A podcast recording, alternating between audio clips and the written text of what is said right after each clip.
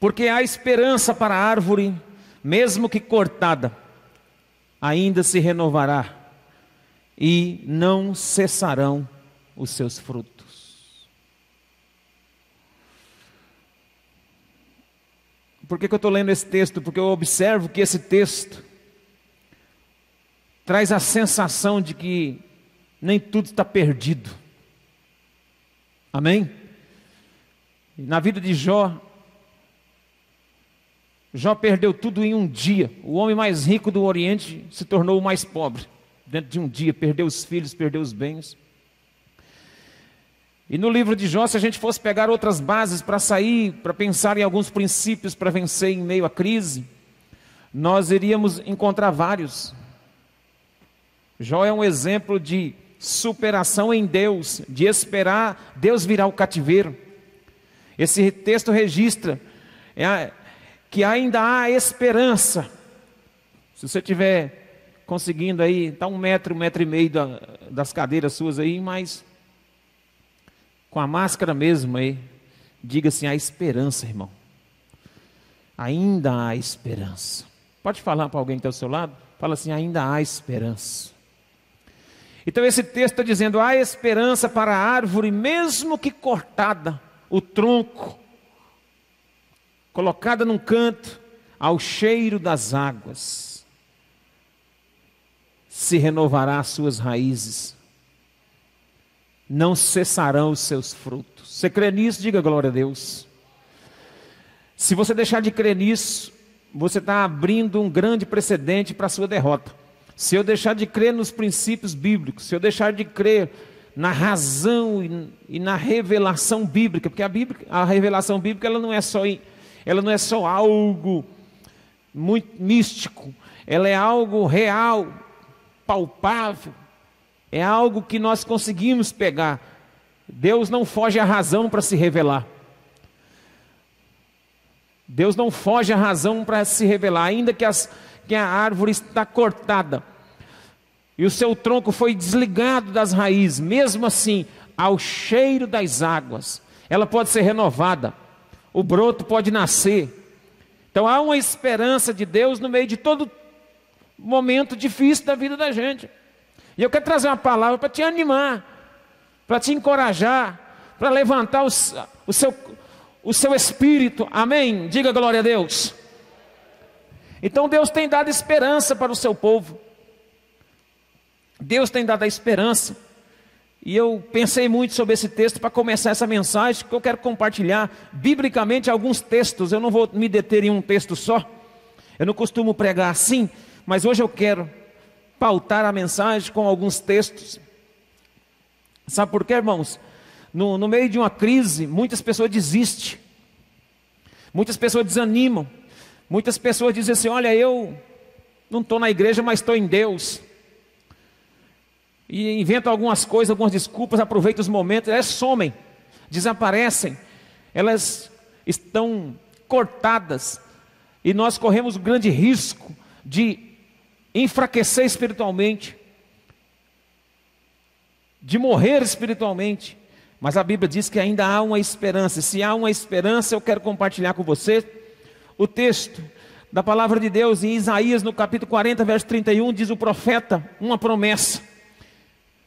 Não sei se você conhece esse texto, se você já leu, é um dos textos bem conhecidos na Bíblia, 40 de Isaías, verso 31, é uma promessa que diz assim: que os que esperam no Senhor renovam as suas forças, sobem com asas como águia, correm, não se cansam, caminham, não se fatigam. Espera no Senhor Confie no Senhor e você vai subir com asas como de águia. Esses dias eu, ouvi, eu vi um vídeo do pastor Marco Feliciano, viralizou na rede, e ele diz, dizendo que a águia, ela só vence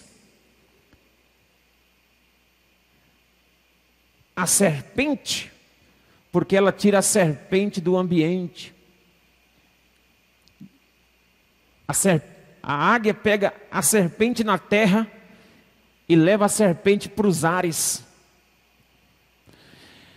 E lá nos ares, ela tira toda a estabilidade da serpente. A serpente fica vulnerável. E ela chega lá em cima nos ares, solta a serpente, a serpente cai e morre. Ela vence a serpente. No ambiente que ela sabe lutar. O problema é que nós estamos, às vezes, querendo vencer fora do ambiente, do nosso habitat natural. Nós estamos querendo vencer fora do ambiente da palavra, fora do ambiente do espírito. Nós estamos querendo vencer é, na nossa carne, nas nossas, nas nossas decisões. Nós estamos, às vezes, querendo vencer sem, essa, sem o amparo e sem a esperança bíblica e sem a, as verdades de Deus para a nossa vida. Você não vai vencer nunca assim, irmão. Você não vai atravessar vale nenhum desse jeito aí. A Bíblia diz que os que esperam no Senhor têm que esperar no Senhor. O texto de Jó diz que, ainda que a árvore esteja cortada, ela se renova. E esse texto aqui diz que os que esperam no Senhor se renovam. Confia no Senhor, se renova.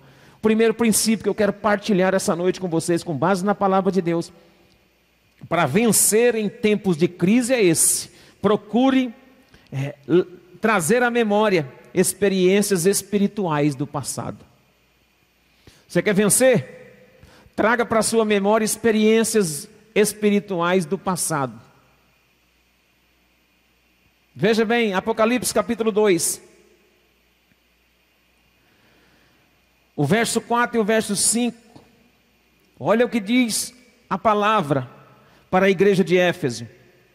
Tenho, porém, contra ti que abandonastes o teu primeiro amor. Lembra de onde caíste, arrepende-te e volta à prática das primeiras obras. Senão, venho a ti e moverei do seu lugar o teu candeeiro, caso não te arrependas. Aqui é, é uma clara indicativa de que, nós, de que a igreja tinha perdido Aqui o autor, aqui o escritor, né, a revelação que João escreve, relata no Apocalipse, com base naquilo que Cristo está falando para as igrejas, está dizendo que essa igreja já teve um, uma, um, um primeiro amor, é chamado de primeiro amor, essa expressão, e foi abandonado em algum momento. Essa foi uma correção na igreja de Éfeso, uma igreja boa. Porém, eu tenho contra ti que que abandonastes o primeiro amor. Deus sempre tem a ideia de que nós precisamos voltar em algum momento da nossa vida que já tivemos uma relação mais estreita de amizade, de espiritualidade, de fé, de busca, de relacionamento íntimo com Deus e trazer esse fervor novamente e lembrar desses momentos especiais que tivemos com Deus, para que esses momentos voltem a aquecer a nossa vida espiritual, para vencermos o tempo presente que é difícil. Traga à memória aquilo que pode te dar esperança. Relembre momentos espirituais, milagres que já foram feitos. Traga para dentro do seu coração coisas que já que deu certo. Em tempo de crise, nós temos que encharcar o nosso coração com coisa que já deu certo, com milagre que já aconteceu. E se já aconteceu algo em algum momento da minha vida, pode perfeitamente acontecer de novo. Se já deu certo lá atrás, pode dar certo hoje de novo, porque o mesmo Deus que agiu lá atrás, é o mesmo Deus de ontem, hoje e será amanhã, é o mesmo e não mudou. Continua vivo e continua agindo. Você crê, tem a esperança, traga para a sua memória coisas que já funcionou. Traga experiências que você já viveu com o seu Deus. Olha para mim aqui. Você já teve experiências com Deus? Se Deus já fez algumas coisas com você muito fortes, Deus já livrou você, Deus já fez grandes milagres para você no passado. Você já teve experiência de orar mais do que você está orando hoje? Você já teve experiência de ler a Bíblia mais do que você está lendo hoje? Você já teve experiências com o Espírito Santo de falar e ouvir a voz dele, ele responder você? Já teve sim ou não? Então volte à prática dessas primeiras obras. Lembra de onde caiu, caístes e volta ao primeiro amor. A expressão primeiro amor é algo, relembrar algo que já funcionou. A expressão primeiro amor não é uma expressão saudosista da igreja, é uma expressão que Deus está querendo é que você volte a, ao elo, àquela paixão. Eu fui ler sobre a palavra paixão e eu tinha um pouco certo de bloqueio com ela, porque a palavra paixão no português ela dá uma conotação muito efervescente no amor. Eros, entre homem e mulher, um amor. E não, não, a gente quase não conduz essa palavra para o nosso relacionamento para com Deus. Mas na verdade a, palavra paixão, no, no que sentido, no que diz respeito a Deus e nós, é uma ardente expectativa. É uma ardente expectativa de uma aliança íntima entre pai e filho, entre servo e senhor. Amém, igreja?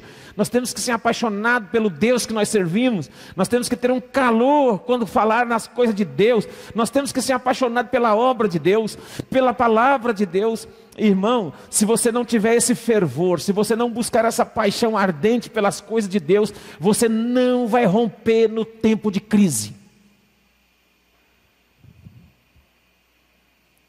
E nem eu. Se nós não esquecermos o que, tá do, o que está do nosso lado e focarmos o nosso coração em relembrar e trazer experiências que já foram quentes, espiritualmente falando, entre nós e Deus, não vai dar certo. Nós vamos cair no marasmo espiritual. Quantos crentes estão aí achando, é, de novo. Essa música de novo.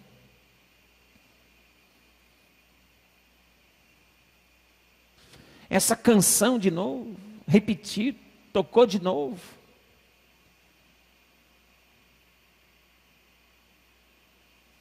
Culto de novo. Sabe quando o relacionamento começa a cair nessa monotonia, nesse marasmo? Sabe? Quando você perde a graça de estar perto de alguém, quando você não sente mais aquele calor, é sinal que a relação está acabando. Pessoa senta na cadeira, vem numa reunião, mas aquilo não mexe mais com ele. Esfriou, fica pelos cantos.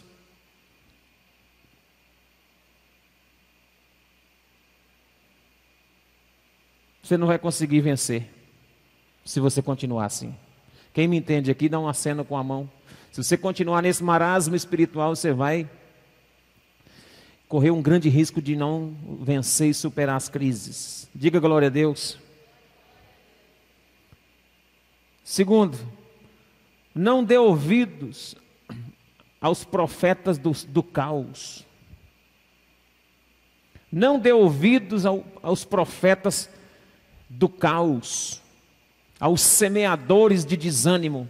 Em tempo de crise, se você ficar ouvindo gente desanimada, gente que só dá, que só traz notícia ruim.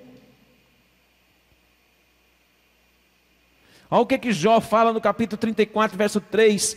Porque o ouvido prova as palavras, como o paladar prova a comida. As nossas palavras produzem um impacto muito grande, irmão. É a mesma coisa de você ir visitar um doente, chegar lá e falar, falar das suas doenças.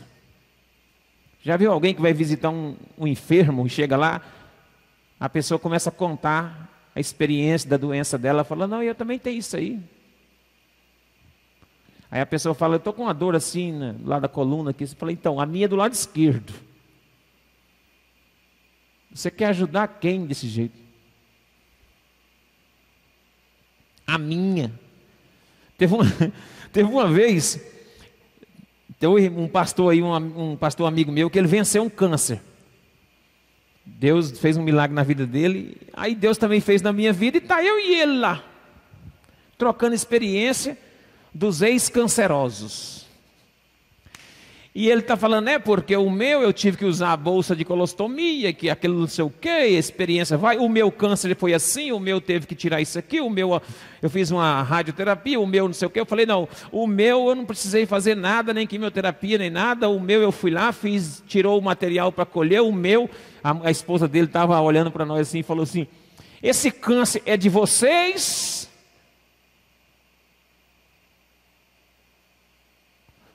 Porque da hora que eu estou ouvindo vocês falando o meu, o meu, o meu, ela falou: esse, esse câncer do capeta. Por que, que vocês estão querendo para vocês? Cada um com o, espírito, com o espírito de assumir a doença mais do que o outro. Eu querendo ele para mim o outro querendo ele. Falei, aí eu falei para ela: ora por nós, irmã. Ora por nós. Nós não temos câncer, nós não temos doença. A gente tem tendência, irmão, de pegar algo que já foi e trazer para nós de novo. Ai, essa minha enxaqueca já acabou, você não está sentindo mais não. Ai. ai, aí você começa a declarar palavras de derrota. Aí chega uma pessoa, você fala algo, clama, aí a pessoa fala: não, isso aí é. Isso aí pode ser labirintite. Aí você fala: bem que eu estava tonto. Aí a outra pessoa chega e fala: Isso aí não é labirintite. Isso aí é sinusite. Ela falou, aí, ela, aí, a pessoa, aí você fala, bem que eu senti a dor aqui mesmo na testa. E começa a receber. Se você der ouvido para os profetas do caos, você morre. Você não vence a crise. Ah, mas esse Covid-19 aí, eu fiquei sabendo. Ô irmão, deixa eu falar um negócio para você. No Covid-19 ninguém sabe de nada. Nem os membros da OMS não sabem. Falou que era para usar máscara, agora já não é mais. Diz que não pode fazer, usar máscara com, fazendo caminhada. Falou que o remédio servia, agora o remédio não serve mais. Agora voltou a servir de novo. Então, procure ficar calmo e crê no projeto que Deus tem para a sua vida. Porque enquanto Deus não terminar o projeto que Ele tem com você, você fica por aqui. Agora você tem que ter firmeza naquilo que você crê. Ou você crê em Deus, ou você crê nos profetas coveiros do caos. Quando nós fomos fazer a obra de Deus lá em Reserva do Cabaçal, nós ganhamos uma beirada de um brejo. Até hoje lá é beirada do rio, lá a igreja na beiradinha do rio. Nós gastamos 300 caminhões de aterro para ficar alto. Era bem baixada, 1,70m de buraco. Um irmão me chamou na casa dele e falou: Pastor, vem cá, tem uma palavra para falar com o senhor. Onde o senhor quer construir a igreja, nem o estatuto da sua igreja não deve, não, não deve permitir o senhor fazer a igreja ali. Ali é brejo, não se constrói nem brejo. Ali o pernilongo, quando o crente estiver assim, adorando assim, o pernilongo vai pegar na mão, na perna dele assim, vai arrastar ele para o canto assim, ó. Lá tem cobra. E o irmão começou a desmoronar aquele monte de palavra em cima da minha cabeça assim, e eu comecei a baixar. Falei, é verdade, irmão. Aí eu já saí de lá quase sem querer construir. Aí Deus falou comigo, calma, rapaz. Aí ganhamos o aterro tudo. Quando terminamos de aterrar os terrenos, hoje a igreja está construída lá. Depois que terminou, o irmão fala assim: Eita, se, o senhor escolheu o melhor lugar da reserva para fazer o templo na beira do rio, já dá para batizar, né, pastor? Se eu focasse naquilo que o povo me disse, eu não construía nunca. Você vai começar uma, um, uma faculdade, você vai começar um estudo, vai fazer uma escola técnica, as pessoas começam a falar, ah, isso não vira não. Aí você fala, eu vou trabalhar de manicure. Fala, ih, você não dá certo para isso não. Você arranca os bifes da unha das mulheres, tudo. Aí você vai falar assim, eu vou fazer um curso de cabeleireiro. Fala, ih, você não serve para isso. Aí você recebe. Termina o ano, você não fez nada. Porque você está acreditando mais no que você está ouvindo do que nos princípios da palavra de Deus. A palavra tem poder. Se alguém quiser te enterrar com uma palavra, ele te enterra. Não dê ouvido. As pessoas conseguem somente ver defeitos e falhas na sua vida. E eles exaltam as falhas. E eles vão te colocar para baixo.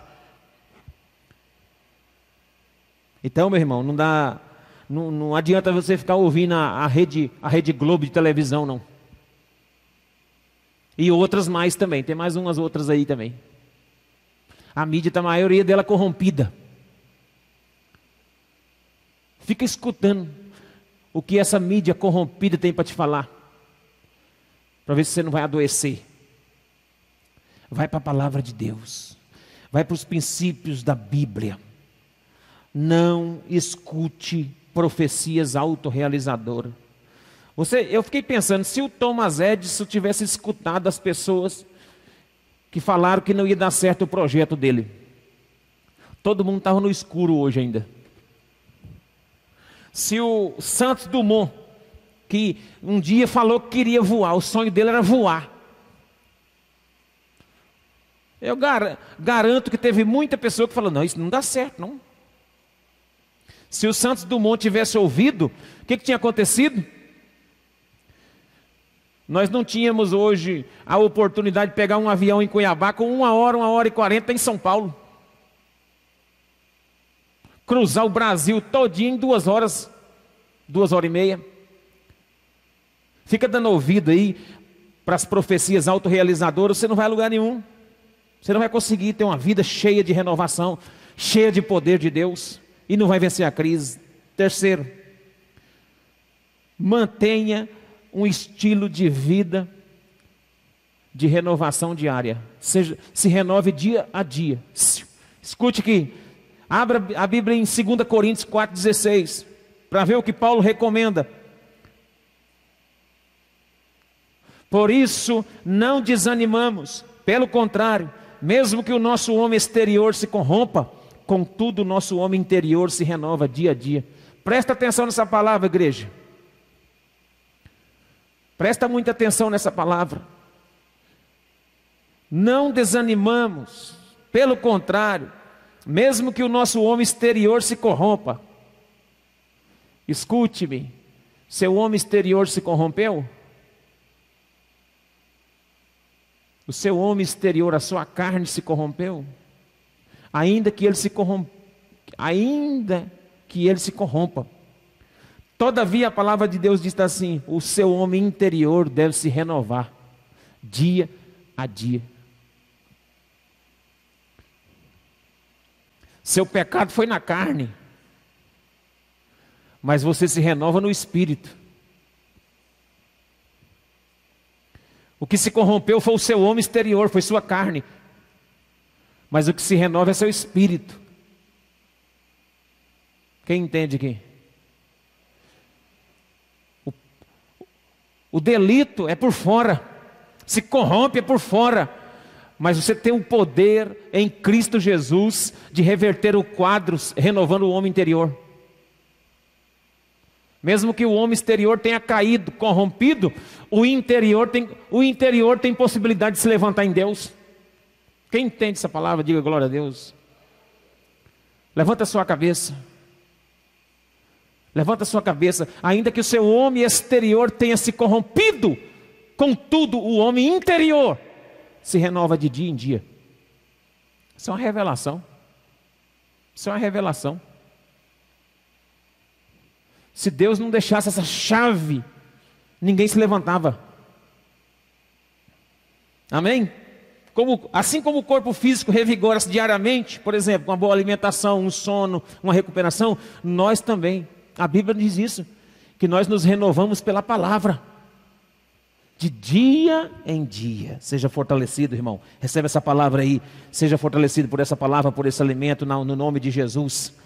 Seja fortalecido para você vencer as crises que, que está se agigantando diante de ti, da sua casa, seja fortalecido. A vida espiritual é uma continuidade. A vida espiritual ela é, uma, ela é construída em comunhão, em obediência, aprendizado, cultos, igreja, oração, meditação, palavra de Deus, exercício diário.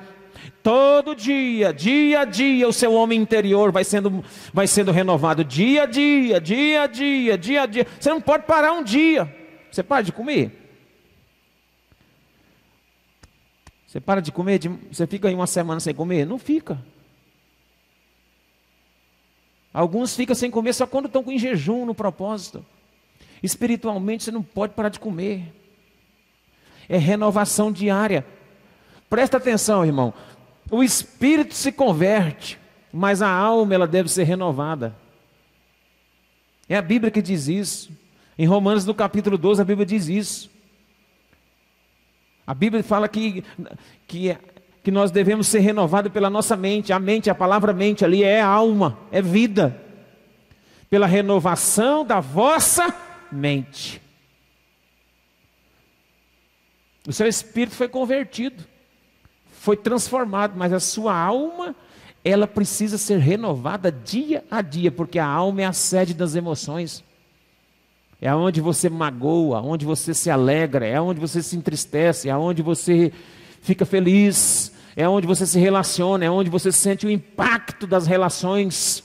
E é aí que ela fica ferida, e é aí que ela precisa de palavra, precisa de renovação. Então você tem que criar um estilo de vida de renovação diária. Todo dia se renova, o homem se renova, todo dia a mulher se renova, todo dia. Buscar-me-eis e me achareis quando me buscar de todo o vosso coração. É buscando, é renovando. Aleluia. Você pode dar glória a Deus? Por último, quero pensar com os irmãos mais um princípio bíblico. Mantenha uma vida renovada através da forma de pensar. Paulo diz em Romanos, o texto que eu citei, transformai-vos pela renovação da vossa mente, Romanos 12, 2. Alguém já disse que o que pensamos determina o que somos. Assim sendo, procure ter uma nova forma de pensar. Seja otimista, creia em Deus. Creia nas propostas de Deus, nas promessas de Deus. O texto que nós lemos diz que há esperança. Então você tem que mudar a forma de pensar. Eu tenho que mudar a forma de pensar. Criar um estilo de vida da maneira de pensar. Como você pensa, é, diz a palavra.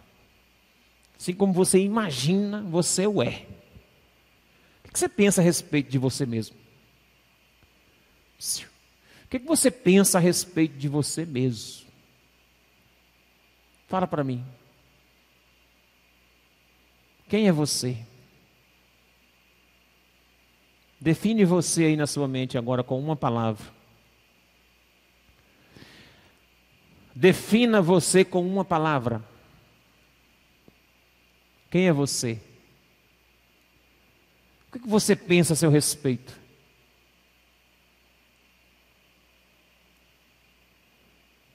Pensa dois adjetivos positivos a seu respeito.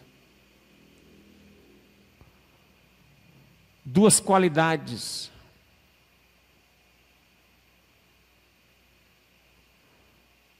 Você sabe quem você é? Mude a forma de pensar, irmão.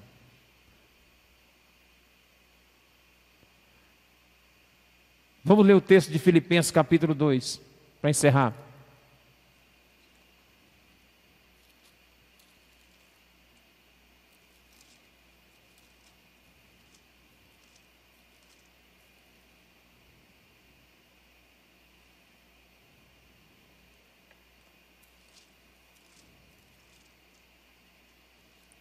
Filipenses capítulo 2 diz assim: Se há, pois, alguma exortação em Cristo, se há alguma consolação de amor, alguma comunhão do Espírito, e se há entranhados afetos e misericórdias, completai a minha alegria, de modo que penseis a mesma coisa, tenhais o mesmo amor, sejais unidos de alma, tendo o mesmo sentimento.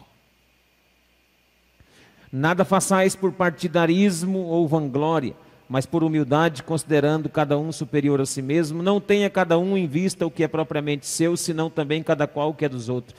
Tende em vós o mesmo sentimento que houve também em Cristo Jesus. Aleluia. Ao verso de número 2: Completai minha alegria, de modo que penseis a mesma coisa e tenhais o mesmo amor, o mesmo pensamento Há alguma coisa boa em tudo isso? O apóstolo está perguntando. Então vocês pensem dessa forma. Se você não mudar a forma de pensar, você não vai vencer a crise, não. Irmão. Se você continuar com esse jeitão seu aí, você não vai romper, não. Ah, pastor, aqui é, fui criado desse jeito, né? Lá em casa o sistema é bruto e é rústico. É bruto e é sistemático. Lá em casa nós somos criados assim. Nós fomos criados nessa tradição. A nossa tradição da família é assim. Tradição não vai te salvar. Tradição não vai fazer você vencer as crises, crises interiores e crise exterior. Todos nós sofremos crises de todas as ordens. No casamento, na família, na empresa, com os filhos. Em todos os momentos a gente enfrenta crise. Agora, para vencer crise, a gente precisa mudar a forma de pensar. E isso é renovar a nossa vida. É pensar diferente. Tem coisas que serviu para o seu pai, mas não serve para você. Tem coisas que foi bom para sua mãe, mas não é bom mais para você. Tem coisas que foram boas para outro ambiente, para esse não é. A gente tem que abrir mão de algumas coisas e pensar diferente flexíveis à mudança, flexíveis a uma nova tendência de pensar algo a respeito de Deus. Nós temos que, a Bíblia diz que você não adianta colocar um remendo novo numa roupa velha. Então tem gente, tem gente que está vivendo de remendo abre, abre uma ruptura numa roupa e põe um remendo. Vive de gambiarra e acha que isso funciona. Gambiarra não serve para vencer as crises.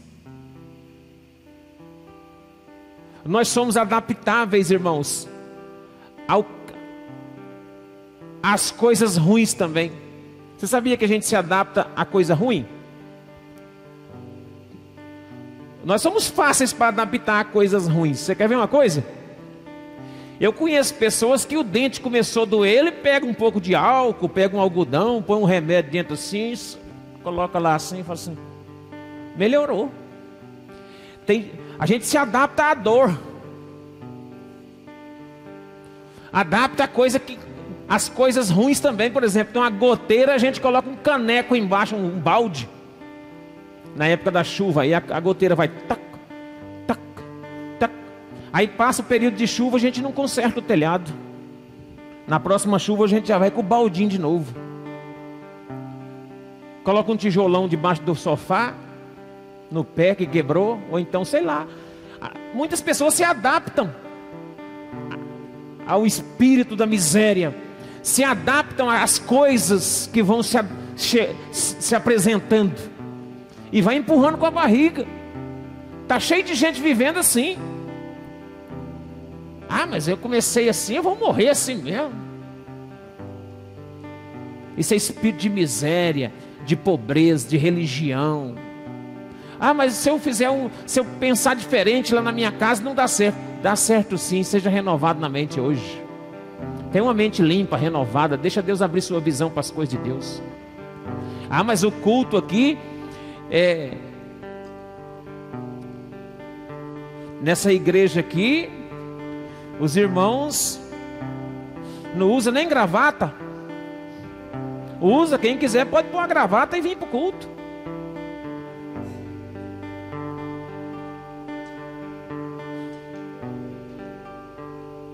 Ah, mas é que os irmãos não ajoelham antes de começar o culto, todo mundo e faz uma oraçãozinha baixinha antes de começar. Mas se você quiser, pode ajoelhar. Não é proibido, não.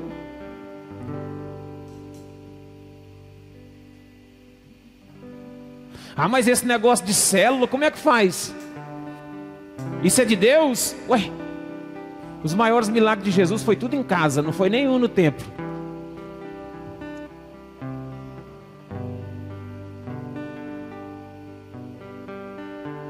Ah, mas essa igreja não tem doutrina. As irmãs usam brinco. Tira o brinco. É só, é só quem não quiser usar o brinco tirar. Não está proibido tirar o brinco. Renovamente. O que não pode é escandalizar.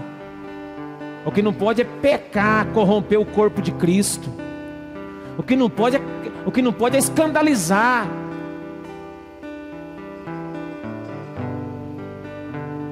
Ah, mas nessa igreja aqui as irmãs tudo usa calça. Pode usar saia, irmã, até embaixo se quiser, não tem problema. Uma vez um irmão veio me questionar. Ah, pastor, vou sair dessa igreja, vou para a igreja que tem doutrina, porque aqui as irmãs usam calça. Eu falei, usa sua saiona, minha filha. Não é proibido usar saia comprida que não pode usar. Irmão, tem gente que tem a mente fechada.